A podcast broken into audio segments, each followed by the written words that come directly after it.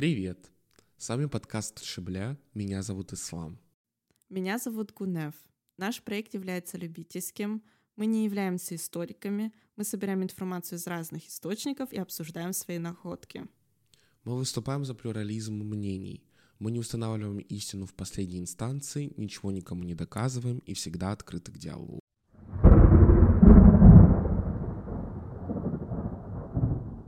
Информация для сегодняшнего выпуска полностью взята из докторской диссертации Езбек Ядыч Патрая Общности социальной организации нартов и черкесов. Да, а она вообще доступна, ее наши слушатели смогут ну, найти. Мож... Книга, она была в печати в 2012 году. Угу. Ее, в принципе, если постараться, наверное, можно найти. В библиотеке она точно есть, э, угу. нашего государственного университета Адыгейского. Ну, если у вас есть доступы к каким-нибудь заграничным университетским библиотекам, то она, правда, в немецком языке, потому что докторская защищена на немецком. Mm. Она есть и в Гарварде, и Ого. в Лейпцигском университете. Блин, да, она, здорово. в принципе, по всему миру есть. Да.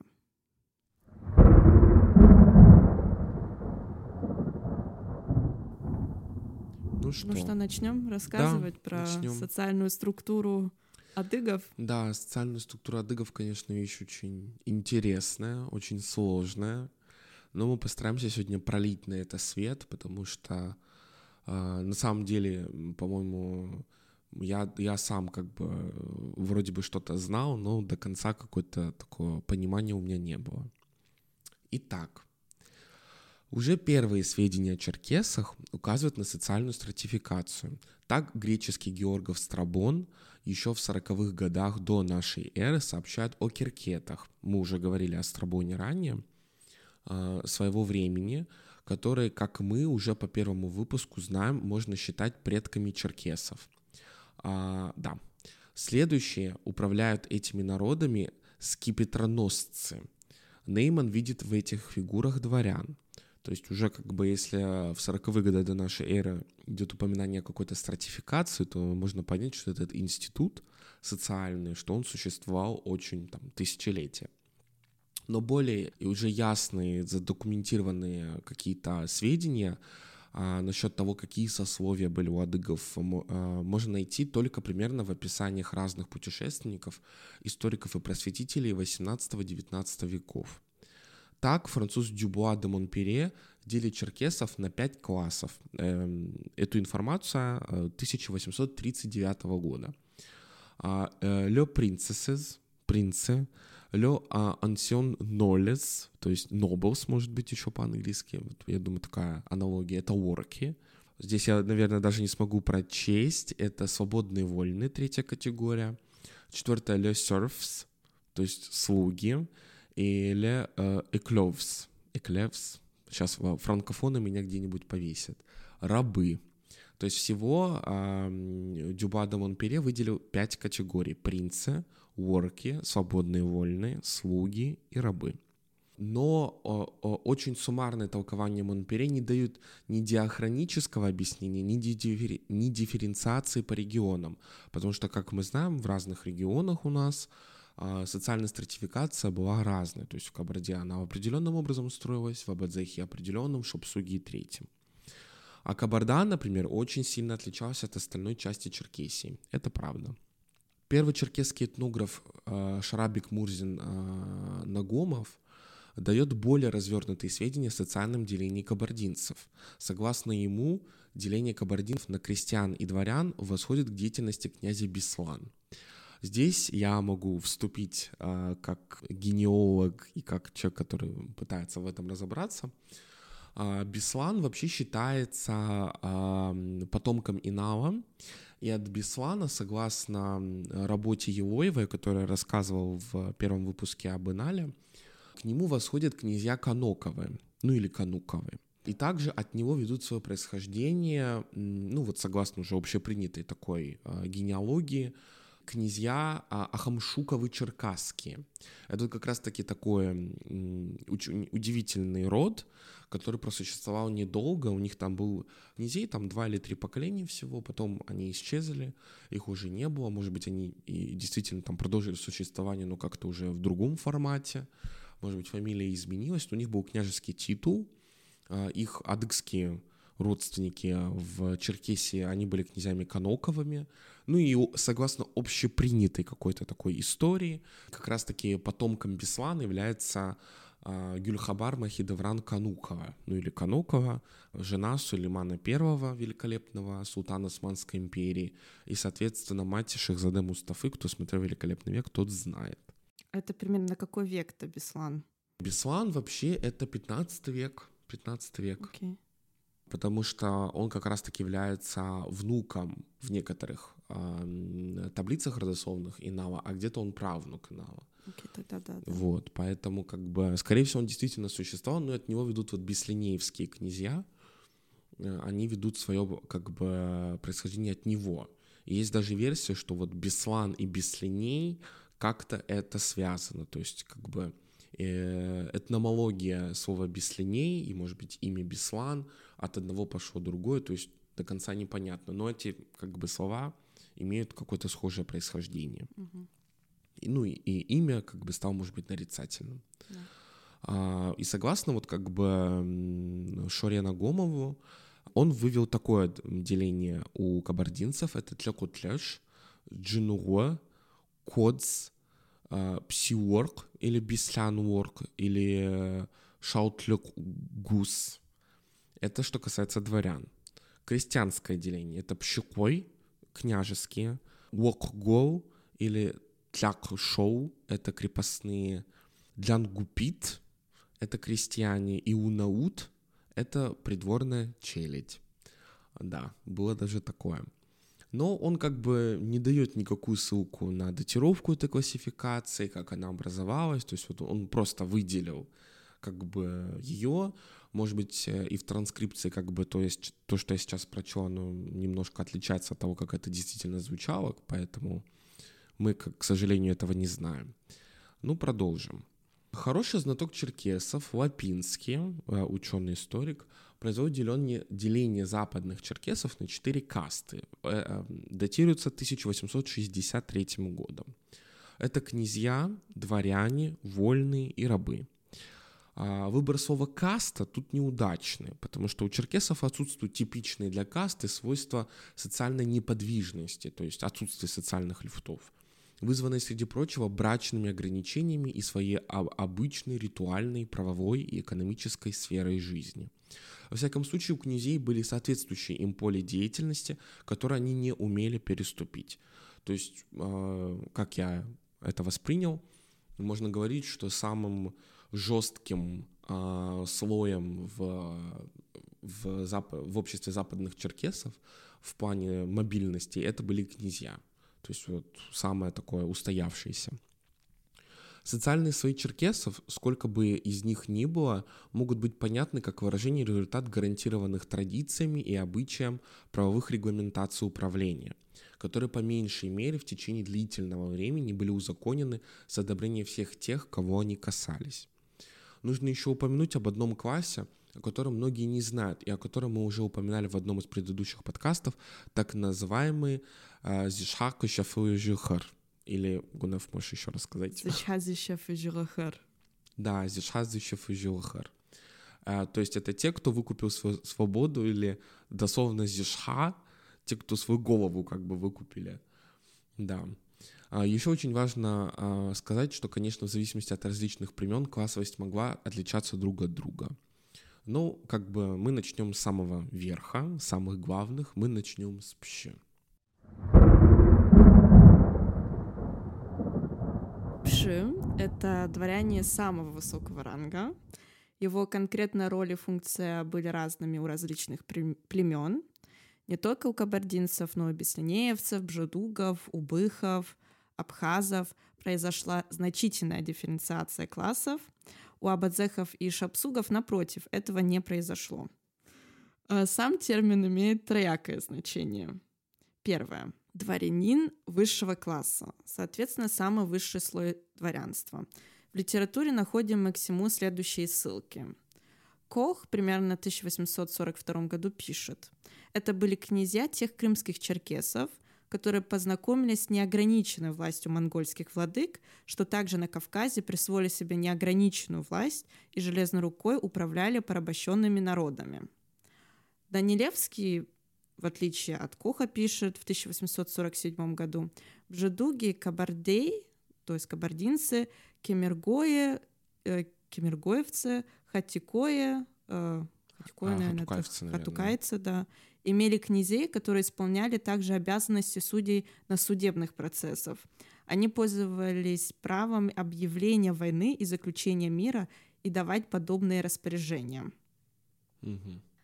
Ладыжинский в 1930-м пишет, феодальная система с князьями, как главами, была очень развита у кабардинцев. Были вассалы различных степеней, крестьяне и рабы. То есть мы понимаем, что в зависимости от племени пши имели разное значение, разную роль играли. Вот. Э, пши знали, как и следовало ожидать цену своему положению. Они с неохотой брали себе в жены лиц низшего сословия.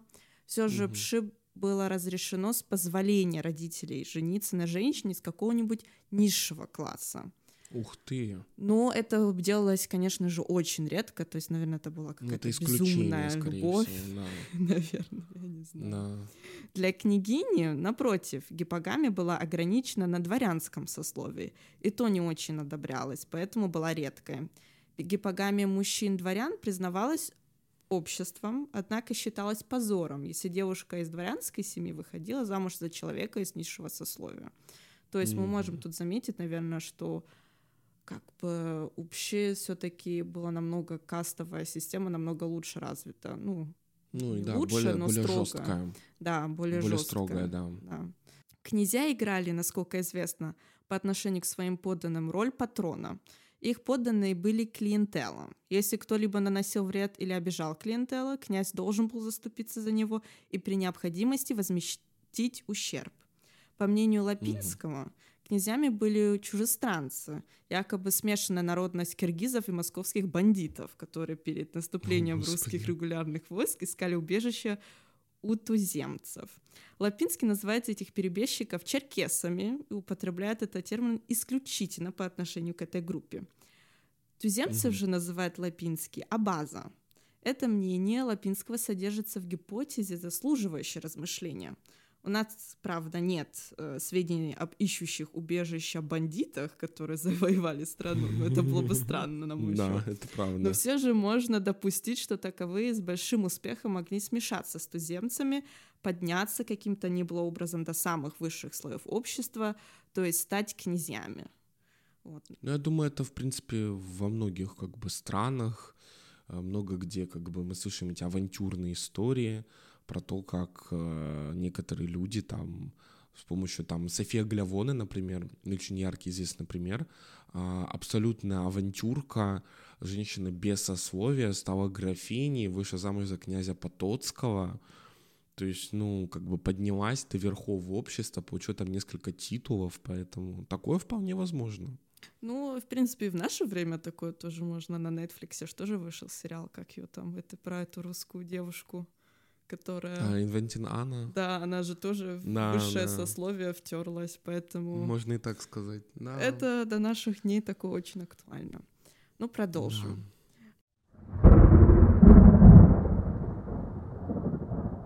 Вероятно, они неловко обводили орков и сами становились новыми хозяевами. Монтре говорил достаточно примечательно о Anciens Knowledge, не знаю, правильно? Да, ну, nobles, я думаю, что это как от nobles, nobles, это одно и то же, вот как дворяне. Наверное. Древние дворяне. Да, э, под которыми могут подразумеваться только ворки. Э, над ними он ставит принцесс, то есть пш. При этих угу. обстоятельствах напрашивается мысль о напластовании. Литература оставила без внимания упомянутую нормализацию языка лапинским, то есть но, в принципе, mm-hmm. можно сказать, что Лапинский очень многое нормализовывал, и дальше ну, да. в тексте тоже об этом часто будет говориться. потому что все-таки адыгейский язык, он тяжелый, там, и, наверное, ему было Конечно, легче как-то суммировать, да. да, суммировать Да, все да. эти какие-то названия. В Кабарде князья якобы разделили народ на классы и установили права и обязанности каждого. Это могло быть еще Мгм. одним намеком на узурпацию власти. Примечательно, что в рамках социальных разногласий и стычек, если удавались перевороты, черкесских дворян не убивали, а только лишали власти или изгоняли. Князей же убивали, если им не удавалось вовремя скрыться. То есть никто не гонялся, не Ого. убивал и тому подобное. Ты сдался? Хорошо. Все эти намеки на источники могли бы указывать на то, что вначале черкесам не были известны ни князья, ни княжества, что они были позже импортированы и снова упразднены то там, то здесь. Мгм. А, это интересно, Да. между прочим. Интересная теория. А, ну и второе значение пщи. Под пщи подразумевается тот, кто играет главную роль в группе. Можно поднимать как синоним тамата или тамада. Как мы знаем, застолье, тамада главный, он все решает, он там кого-то приглашает, э, тост и так далее. Относительно первого термина Лапинский считает, старейшины из народной среды, судьи, вожди и советчики, их называют тамада или тамата. Их не избирают большинством голосов, но их должность пользуется почетом. Тамата означает старейший, предводитель, умнейших или остроумнейший. Это что касается второго значения. Третье значение – пщи как термин обращения. Оба термина пщи и тамада – термин обращения замужней женщины к своему мужу, также к его отцу и дедушке, соответственно, к тому из мужчин, кто еще жив по этой восходящей линии. То есть, как бы, интересно. А последнюю привычку следует понимать на фоне обычая так, что замужняя женщина у черкесов не должна произносить имени всех своих когнатов или агнатов мужа ни в присутствии других, ни тогда, когда она одна. Это вызвано употребление коллективного термина обращения. Он, впрочем, ограничивается названным выше кругом лиц. На самом деле этот обычай до сих пор есть. Да. И до сих пор есть в некоторых семьях, и говорят, например, вместо имени там пап или там тят, или э, как-то вот э, не, не, не, не называют по имени своего Ну, свекра. Еще часто бывает, что действительно до сих пор дают второе имя, и оно как прозвище, наверное. Да, на так всю чаще всего жизнь так обращаются к остаётся. невесткам, да, я знаю. По древу у меня очень много случаев, когда там невестку мне постоянно кто-то называет одним образом, а ее зовут вообще по-другому. Это, это Моя бабушка тоже тоже такая же ситуация. Ее дома одним Серьезно? словом называли, а когда она 18 лет пошла получать паспорт, у нее стояло совсем другое имя. И она испугалась. Да. Вот. Бывает такое, бывает. Членов семьи, не называемых пщи или тамада, тамада, и родственников черкесская невестка нарекает новыми произвольными именами, которыми она называет соответствующее лицо. Она при- придумывает таким образом для братьев, сестер мужа, жен, братьев и их детей какие-нибудь вторые имена, которые выбраны однажды и употребляются в дальнейшем без изменений. Ну и как раз таки, о чем мы с тобой сейчас сказали. Да, ну ты пропустил, что свекровь и сноха тоже А, точно, да. запрещено общаться друг другу своими именами. И первая называют Нысса, а вторая называет свою свекровь Гуаща, да. Но, между прочим, это интересно, потому что Нысса — это невестка, а Гуаща — это княгиня. В приведенных примерах мы имеем дело с типично черкесскими, одинаково действительными у всех черкесских племен положениями и ограничениями в поведении. И это правда которые должны рассматриваться в связи с дальнейшими ситуациями. Так, например, невеста, соответственно, жена, не должна просто так обращаться к родителям мужа. Она обязана слушаться и повиноваться. Если она хочет упоминать о своем свекре, она говорит «сипщи, мой князь», или «си тамаде», «мой тамада». Ну, и, соответственно, как мы, как мы сказали ранее, это вот два синонима. По отношению к свекрови и ее предкам по женской линии употребляет она на- аналогично название Сигуаща, моя княгиня. То есть Пщи и Гуаща — это князь и княгиня, соответственно. Да, причем причинная связь различного употребления термина «пши» не выяснена. можно предположить, что термин, употребляемый в начале фамильном кругу, претерпел расширение значения.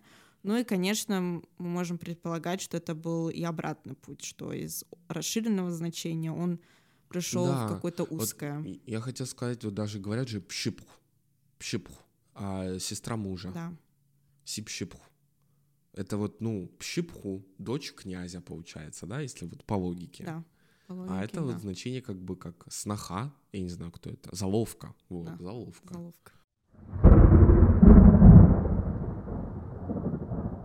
Осуществившееся так или иначе признание статуса и роли представителей дворянского сословия со стороны простых вольных и рабов продолжалось, как уже сказано, не вечно. По не совсем понятным нам причинам низшие классы начали чувствовать себя порабощенными, обделенными со стороны пщ. Сами же пщ, угу. тем не менее, рассматривают себя до сегодняшнего дня, собственно, представителями черкесского народа. И тут есть очень много историй, что даже там, например, в диаспоре, когда ты приезжаешь в какой-нибудь черкесский аул, тебе говорят, что я вот пщ этого аула, я вас встречаю, и там другие на него Ого, смотрят, говорят, типа, правда? типа, человек, ты сошел с ума. Ну, как раз-таки по поводу диаспоры. Э, в диаспоре до сих пор бытуют э, две пословицы «пщи», «пщиму фаляжма, бзуцу кушхын фешра». То есть это если ты работаешь на князей, будешь кушать а, только маленькую птичку. Ну, вот как э, кушхын. То есть как бы еда маленькой птички, вот как маленькая птичка будешь кушать. И потом пшим и бзаджи ехак ешхыжи. А, пши плохой сожрет и родной квачок земли. Да, такие вот интересные пословицы. А, автор объясняет это тем, что это затаенная обида. Да. Пши. Но сейчас одна интересная справочка, можно так сказать. Монпере упоминает об условном языке черкесских князей, который должен называться шакобза, охотничий угу. или воровской жаргон. Он был, возможно, средством для подчеркивания исключительности сословия пш.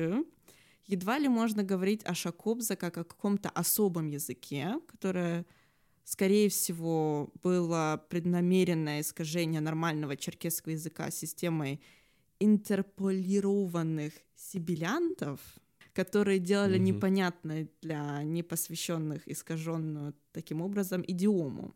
Так, во всяком случае, объясняют кабардинские черкесы, проживающие в Турции, этот язык.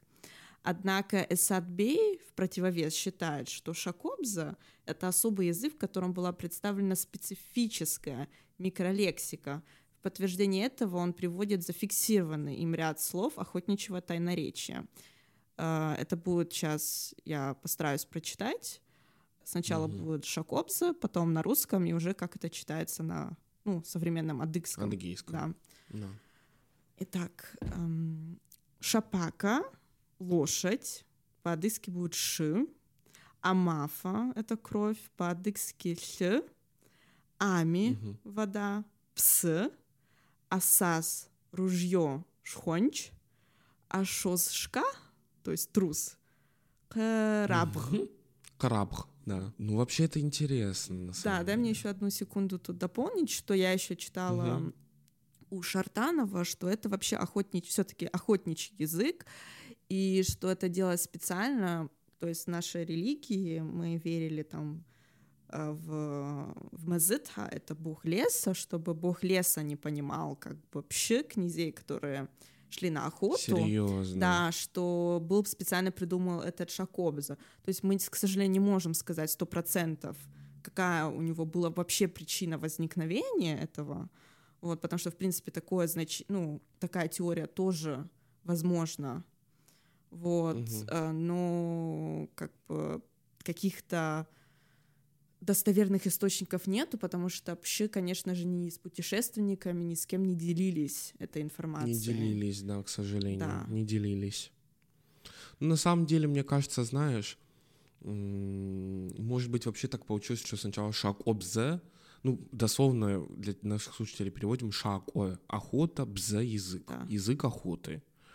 Может быть, он, он действительно там изначально был э, языком охотников, а потом в какой-то момент там вообще а, стали понимать, что было бы, наверное, интересно говорить друг с другом на одном языке, чтобы никто их из остальных там сословий не понимал. Да. Да, но это как раз-таки вот эту дистанцию между пщ и остальными сословиями, оно и увеличивает. Наоборот. Конечно, Это конечно. способ стратификации. Это, мне кажется, как сравнение в э, царское время в России, как высшая знать она говорила вся по-французски. Да, и это правда, простой народ их не понимал. И это такое... По-английски. Да, Недавно по-немецки. даже обнародовали, да, обнародовали запись. По-моему, там Александр Третий а, с Марией, с его женой Марией Александровной. а, и он читает какую-то речь, и он ее читает на русском с сильнейшим иностранным акцентом. Ну, сильнейшим абсолютно. Ну, еще пару Поэтому, лет понятно, я там- тоже буду тут сильнейшим иностранным немецким Нет, акцентом. мы постараемся этого избежать. Этого не должно произойти. Да, я тоже буду Да, стараться должно. все-таки свой русский поддерживать на каком-то хорошем уровне.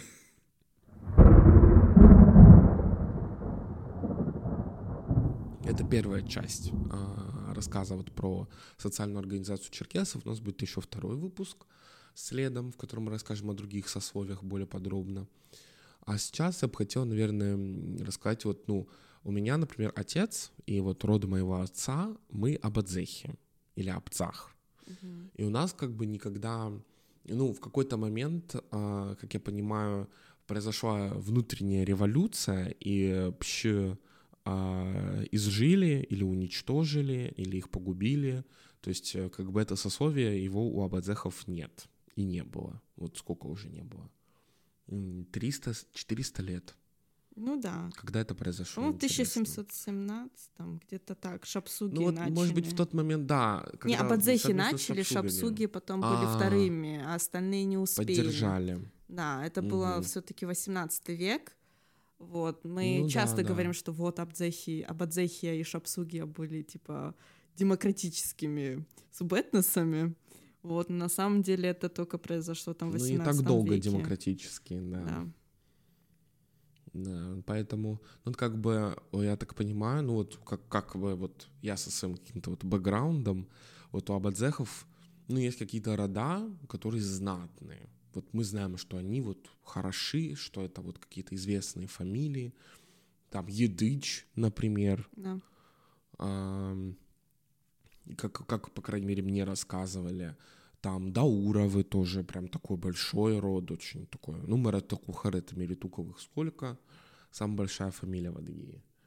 Кстати, да. Поэтому, как бы... Я- Но вот такого именно, да, социального рассвоения у нас не было. Ну, вот, по крайней мере, уже как бы из того вот, до чего я построил свое древо, там они уже все свободны. Да, ну вот я нашла момент, мы будем тоже об этом говорить Мгм. во второй части, о социальной борьбе внутри черкесского народа. И первые как бы данные говорят, что началось с 1770 года у абадзехов Ого. и длились мгм. 20 лет. Так что Ух ты. было долгое сражение, можно так сказать, Ну, за долгое, свободу. долгое, конечно, противостояние. Да, Да. Ну, учитывая, что у абадзехов и у шапсугов, видишь, не было, видимо, такого института преемственности в плане инолидов не было, да, да, как мы знаем.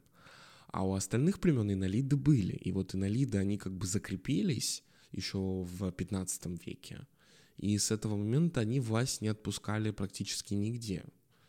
Там, особенно в Кабарде, до, до конца практически. а, Они были как бы в авангарде. да. Ну, это, конечно, очень интересно. Поэтому- Кстати, про едыч я Это могу сказать, интересно. что я тоже как бы исследовала немножко, расспрашивала там папу, своих там знакомых, Мгм. которые более-менее знают э, нашу историю нашего, нашей семьи, и сказали, что едыч вообще от Мазетха идет, кстати. Ух Что ты! мы потомки Мазетха, что у Мазетха было три там сына, и они потом разделились и взяли разные участки там, я не знаю, эм, Черкесии, вот, и Едыч был одним из них. То есть, как бы, я тут Ну потомок да, Мазетха, Едыч, Едыч, это же, это же фольклорный персонаж, Да, да? да. По-моему, Едыч. Да. А мы знаем, Да, что часто потом пошла. брали фами- ну, имя кого-то там из предков как фамилию этой. Да, династии. поэтому будем знать. Значит, я тоже там где-то это Да, что-то что-то есть. мазетовское есть, да? Я вот хотел сказать, что а, вот есть фамилия Пщепий. Мгм. А, и то есть фамилия враг князя. Пщемпий. То есть Пщемьепый. Ну, видимо, там кто-то так достал одного князя, что его назвали Пщепый. А у нас фамилия вот моя Сапий. А, вообще как бы а, было две версии, что это убыхская фамилия Сабий, то Мгм. есть как ребенок, и что это Сэпий, то есть мой враг. Тоже интересно на М, самом деле. да. Есть же еще Пщемав Поэтому имя. да, Пщемав, Светлый. День князя. Не, я думаю, А, ну светлый мав это светлый больше князь. как светлый, да. Ну да, да. Вот, светлый. Пщемав. Вообще тоже интересно. Мгм. Есть же еще пши- пшизовый, то есть пшизовый. Да, да. Ну, в принципе, у нас Пшизе. много. Вот. Да, много, много как бы вот этого вот связи этих, они пронизают язык, пронизают как бы какие-то обозначения и так далее. И самое интересное, Да. вот мы говорили там про наши дни, в принципе, да, у нас до сих пор многие кичатся, но мы уже в каком-то, по-моему, из выпусков об этом говорили, но это тема, которую я Мгм. могу часами обсуждать на самом деле. А, Что все князья. Что все князья у нас, да. И я с этого очень сильно смеюсь. Мне смешно каждый раз, когда каждый там второй говорит, что вот я из княжеской семьи. Вот, я об этом не говорю. Мы, как я уже, наверное, говорила, моя, люб- моя любимая сословие — это Зашахащев и Жилахер. Те, которые выкупили Это, свою мне кажется, это свободу. вообще self-made, self-made Да. история. Да, это здорово. Так вообще расскажи, у вас же вот твой прадед, он же прапрадед, по-моему, э, там вообще какая-то удивительная история с... э, Да, мо- у моего прапрадеда в ну, до революционное время у него были... Ну, во-первых, скажем, что он из Шапсуги. То есть Шапсугия Мгм. считалась в то время уже, наверное, в смысле демократической. Вот. Потому что князей Да, в, том, думаю, в тех да, годах конечно. уже не было. Да, в тех годах уже не было. Да, и он был, он, он вообще был грамотным, то есть он умел читать, писать, что очень редко бывало для адыгского народа Конечно, того, конечно. того времени. И у него были вообще французские гувернантки. То есть Ну это вообще просто мы были, видимо, какие-то зажиточные. Ну, это по маминой линии. Вот, Ачмизовы. Мгм. Это Ачмиз, Да, да? это Ачмизовы. И самое, ну, как бы у него еще были братья, и когда случилась революция, понятно, что там нужно было все отдавать. Он этих француженок отправил обратно во Францию, дал денег им. И, э, ну и потом как бы сказал своим братьям, чтобы они, конечно же, все отдали на, как это тогда называлось? На дело революции. Ну, не то, что после революции уже, это уже когда, знаешь, ну, понятно, конфискация, да, уже да, раскулачивание, раскулачивание. Да, он все отдал, его братья сказали нет, их сослали, понятное дело, в кулак. Он один, кто остался, Ужас. и он работал на колхозе счетоводом, потому что он был единственным, одним из единственных адыков вообще, кто умел в нашем ауле Грамотно. э, писать и читать. Обалдеть. То есть ему дали, в принципе, такую серьезную роль. Мне еще кажется, что вот как раз-таки из-за революции и из-за репрессий, потому что вот как раз-таки это было не только у адыгов, вообще по всей, по всему Советскому Союзу, э, у народов, у которых была вот эта сильная социальная стратификация, где были там пщи, князья, дворяне, ну мы знаем, что происходило, что этот как бы класс а, максимально пытались уничтожить. По итогу адыгов тоже а, я думаю, даже большую часть половины тех, кто осталось, их перебили просто-напросто. Потому что когда я работал в архиве, в Адыге есть аул Хатожукай. И раньше, оказывается, этот аул а, был аулом князя Балатокова, Мгм. Асланбека, если я не ошибаюсь. Мгм. Вот Асланбека Балатокова. Может быть, и не Асланбека, но вот кого-то из Балатоковых точно. Вот Балатокова — это были князья у тимиргоевцев Окей. как я понимаю. Да, и а, они вот были одни из последних, кто действительно остался, кто еще владел чем-то. Я вот разбирал а, архивные разные записи, документы по Хатожукаю. Я нахожу личное дело, там Кадрыхан Балатокова, то есть она была пщепху, она была женой князя, Мгм. скорее всего, она сама была княжной, то есть урожденная княжна, но из какого она была рода, я не знаю. И я нахожу ее огромные письма, лично написанные от руки. Это уже были 20-е, 30-е где-то. Там 25-й, по-моему, год, может быть, 27-й, уже ближе вот к, там, к 30-м. И она написала огромное письмо там, где ее мужа расстреляли. А, вот этот Кадырхан, который был mm. вообще... А у них остался маленький сын. То есть сыну там было лет 8, лет 9. И у них, естественно, был там большой особняк в Хатужукае, какой-то дом, какая-то там усадьба, как у многих вообще. И у них, естественно, все конфисковали, там есть опись просто того, что было у них дома, и это просто обалдеть. Потому что там рояль, удивительно, да? Да. То есть рояль в адыгском ауле, дореволюционном рояль. Адыги, в принципе, были, до... ну, продвинутые, они шли относительно да. Я думаю, что да, особенно под конец уже революции, вот это Или перед началом, говорю, вот кажется. к концу империи, да, я думаю, уже как бы пошли какие-то очень интересные процессы, потому что очень многие орки, пщи, они же были уже образованные, они получали образование, там писали, читали, а, как-то окультуривались и так далее. И вот как раз-таки история про то, что у них, это же вот если поеду домой, когда поеду домой, я найду эту информацию, потому что это очень интересно. Там опись прям всего, что было в доме Пщи, mm. а именно западно-черкесского, Тимиргоевского Пщи. Вот как раз-таки перед самой вот уже в конце после того, как революция произошла, вот что у него было дома. Да, это очень Это интересно. вообще, мне кажется, так, таких сведений очень мало, а там действительно есть на что посмотреть. То есть там комнаты описаны, сколько комнат, размеры, полная опись всего имущества.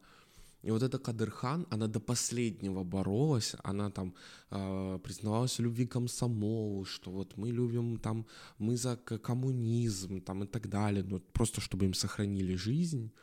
Но, как я понимаю, все-таки ее сына убили.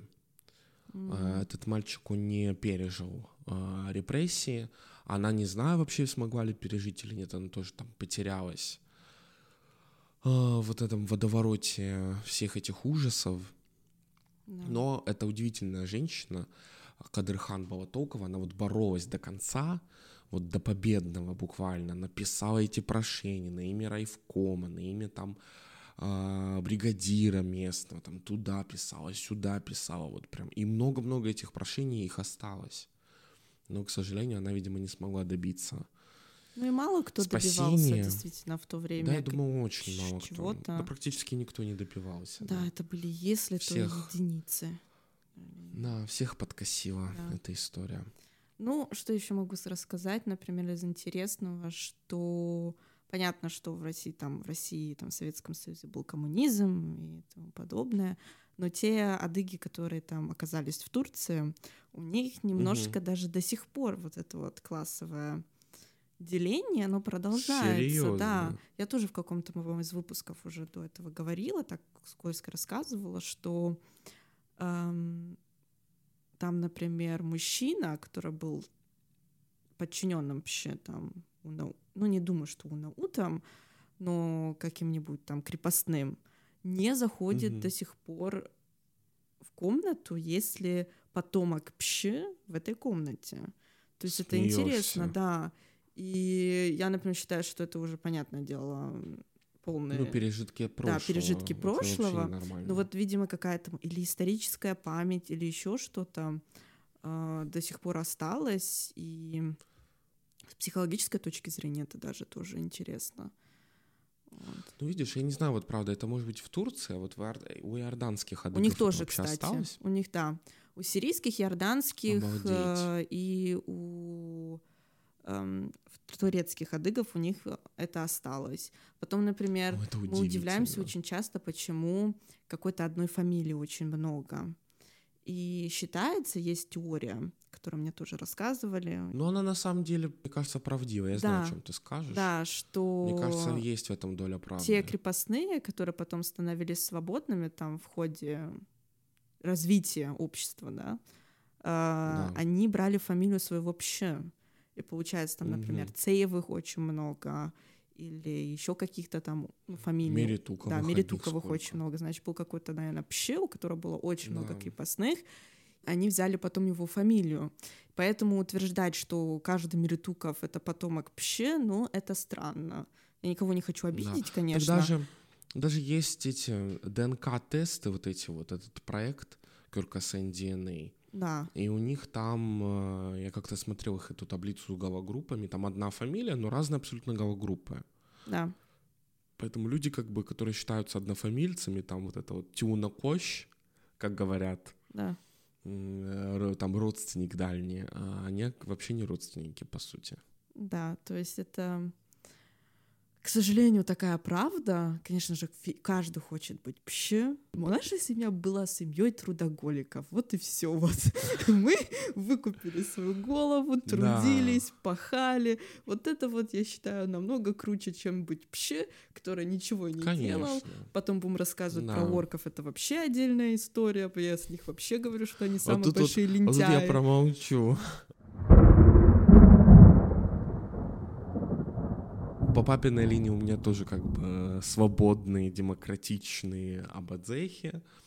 А по маминой у меня вот там э, Хагундоковы, это кабардинский такой род. Ну, по каким-то сведениям они там были э, разряда Бислиней Уорк. Вот. Ну, насколько это было правда, я не знаю. Да. Никто не знает. Ну, вот, ну, это интересно. Э, да, сохранились некоторые даже прошения, которые там писал очень дальний предок, очень дальний родственник и так далее, там 1824-32 года. Поэтому на самом деле, я говорю, ради бога, я не против, чтобы все были пщи. Ну, ребят, давайте мы это будем доказывать. Да делайте древо, сохраняйте эту информацию, вы должны гордиться, ну, если есть чем гордиться, да, в принципе, у всех есть чем гордиться. Конечно. Я думаю, это надо, как говорится, embracing your family, culture, там, и так далее, потому и что, вообще, ну... чем плохие зашахащав Я не успокоюсь. Так, а кто говорит, что плохие? Ну, как Наоборот. знаешь, это у нас только хороший пши и work может быть так, знаешь, почетно. Но я считаю, что очень принижают защахащев и жилахер. Вот. Э, я не успокоюсь со своей темой, понимаешь? У меня это бзик. Ну, слушай, ну история про французских гувернанток, я думаю, очень мало у кого есть. Ну, просто там история, это... что э, у него или он, или его отец занимался тутовым шоколопрядством. Ой, это вообще... Да, и получается... Я был один раз Да, и за счет этого... Я тебе рассказывала там всю эту историю. Я не думаю, что стоит это сейчас все рассказывать. И... Ну, кратенько можно. Ну, кратенько, что они, он там, у него была семья, он пошел на войну, э, потом семья уехала в Турцию, он поехал за ними, та, те погибли, он вернулся, э, женился во второй раз, там, в 70 лет, по-моему. Угу. И... Сколько он прожил? 130. Это официальные данные. То есть это не что-то, что это, это официально. Да, это официально. Вот. Офигеть. Поэтому, эм, ну как официально? Ну то есть у нас есть в принципе бумажки то, какие-то, я как понимаю. Угу. То есть мне как рассказывали бабушкина сестра моя, как бы Угу. Все об этом знают. Но если посмотреть на старое кладбище в нашем ауне, там, в принципе, все жили больше ста лет. вот. Ну вот это старое кладбище, конечно, это такая большая ценность, потому что у нас их нет. Да, к сожалению. У нас, у нас нет вот, такого. Видишь... У нас старое кладбище наше в Хакурино-Хабле, его уже, оно пропало. Да. Его уже нет. Да, но у нас там тоже дерево сейчас повалилось, немножко некоторые эти подпортило, так мы будем сейчас это все mm. восстанавливать. Вот. Э, ну, и когда он вернулся и женился, ему разрешили поселиться в Лао. То есть Лао — это тоже mm-hmm. адыгское поселение было. Или Вардане, что-то типа одно из них. Mm-hmm. И так как он занимался до этого тутовыми шелкопрядами, ему разрешили этим дальше заниматься. Вот у нас до сих пор есть ткани с того ну, времени. Это такая вообще, конечно, ценность, да. Кунав. И... Это большое везение. Да, и вот, вот э, по-моему, вот бабушка моя Хабиба, то есть моя прабабушка, у нее были две угу. сестры, у них был еще брат, брат погиб, и моя прабабушка уже замуж вышла, а младшие две не вышли, и они обед в небрачие дали.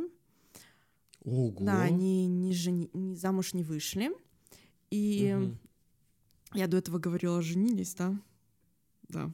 Ну, Извиняйте. Ничего страшного. Вот. Выходили замуж. Да, выходили замуж. И, эм, и получается, они занимались вот ну, швейным искусством. У нас, то есть, есть э, шапочки, на которых, Мгм. знаешь, они так сеточкой сзади, как вальку такую, типа, сеточкой сделали. И внизу прикрепили монетки. Эти монетки там царских времен.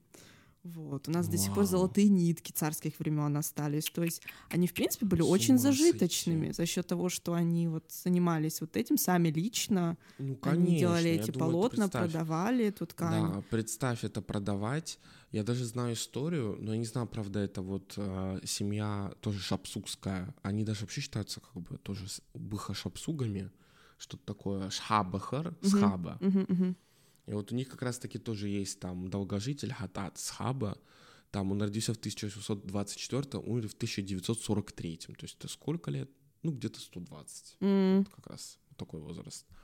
И вот у него там дочери, а, несколько дочерей, они как раз-таки были тоже вот золотошвейками, они занимались дешаида, вот этим вот ремеслом, и они ездили, даже есть фотографии, где они ездили на всемирную выставку в Санкт-Петербурге, на какую-то такую вот ярмарку, что ли, и что они презентовали там вот этот вот дешаида, вот сестры, Интересно. поехали, отправились, да, в Санкт-Петербурге, презентовали там перед э, всем, всей высшей знатью, и, по-моему, до сих пор в Эрмитаже их именно работа, они есть, именно этих сестер. Это очень круто. Ну и, пожалуй, наверное, все. Первая часть выпуска про социальное устройство адыгов мы заканчиваем. Ждите вторую часть. До новых встреч. До новых встреч. Пока-пока. thank you